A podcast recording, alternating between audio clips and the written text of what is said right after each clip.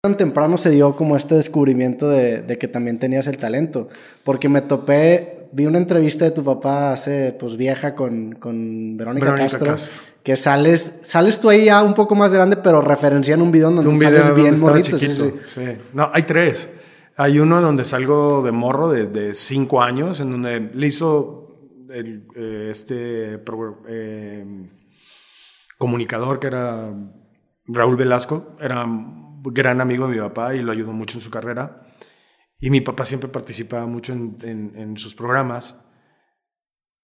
Este, por cuestión de amistad y todo esto, pero al mismo tiempo, pues mi papá fue creciendo con el programa y el programa se fue haciendo a nivel internacional, continental, este, un programa súper importante. Entonces, de Raúl Velasco? De Raúl Velasco. Y pues yo salía, mi papá llegaba y me invitaba, ven, vamos a cantar, voy a salir con Raúl Velasco. Y sabía mi papá que me gustaba cantar o que yo cantaba. Entonces, en cualquier oportunidad que tenía, me presentó. O sea, si iba a Guadalajara y se presentaba en los palenques o en la Plaza de Toros, me sacaba a cantar. Desde, desde morro, desde chiquito. Este, yo ni siquiera tenía en mente dedicarme a, a, cantar, pero me gustaba. Y me gustaba salir, cantar con mi jefe y todo el rollo. Entonces, este, sí, siempre, cuando mi papá se presentaba en Guadalajara, siempre me invitaba. Mi papá me invita a un programa de televisión ah, en, siempre en domingo, un homenaje que le estaba haciendo Raúl Velasco a mi papá por su trayectoria, o no sé si cumplía años de carrera o una cosa así. Entonces me dijo mi jefe, vente, cantas una canción y este... Y pues nada, pero yo tenía seis años, una cosa así.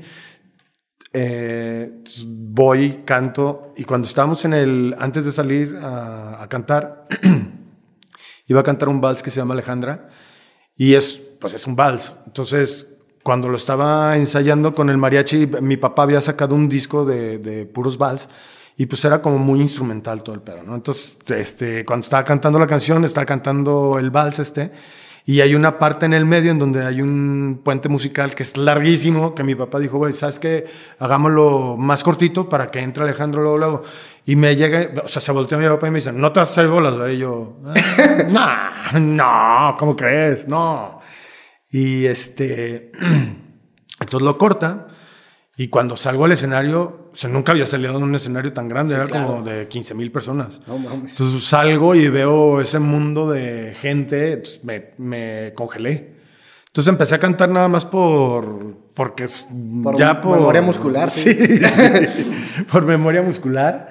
Y llega esa parte de la música, entonces se me fue el pedo. O sea, dije, la quitaron, no la quitaron este, tengo que entrar aquí, no tengo que entrar aquí, o sea, se me nubló la vista por completo.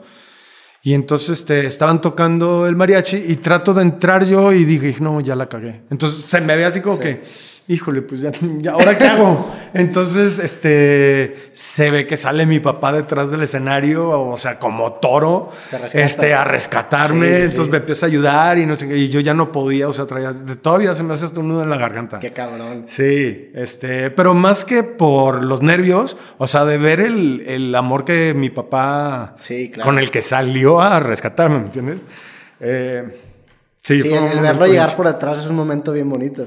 Es un momento bien chido. Y de ahí, este, pues a todo mundo se le quedó grabado eh, que, que, me gustaba cantar.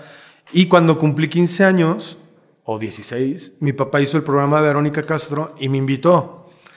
Entonces el tema era que iban a sacar ese video y pues que ella había crecido y la cosa. Entonces, este, pues era una sorpresa para, para Vero. Este, que ibas a llegar tú. Que iba a llegar, así sabía. El productor del programa de Verónica era también muy amigo de mi papá.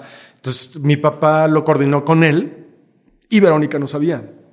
Entonces, cuando me presenta a mi papá, este, la cápsula la tenía preparada el productor.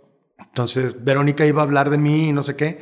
Y ella no sabía, entonces le dice, oye, pues bueno, la sorpresita que te tengo es que ese niñito de 5 años, pues ya creció, ya, tiene 16, el muchachito. Entonces, esa fue mi primera presentación, ahí canté. ¿Esa fue tu primera presentación? En televisión. En televisión.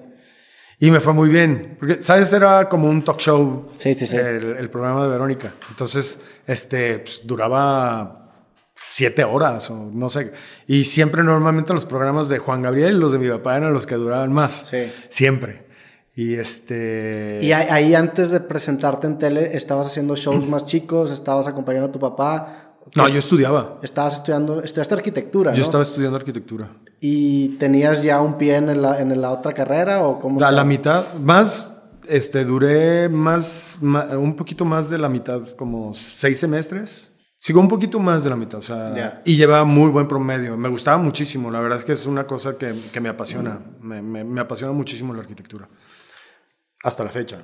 Y este, y pues me empezaron a dar como ofrecimientos de chamba, empecé a, a, pues a dejar la escuela, cuando me empezaron a decir, este, pues tienes que hacer un programa de, tienes que tener esta semana o estas tres semanas de promoción, porque vamos a ir a, al Bajío, vamos a ir a Monterrey, Guadalajara, entonces ahí al, a DF, ¿no? A Ciudad de México.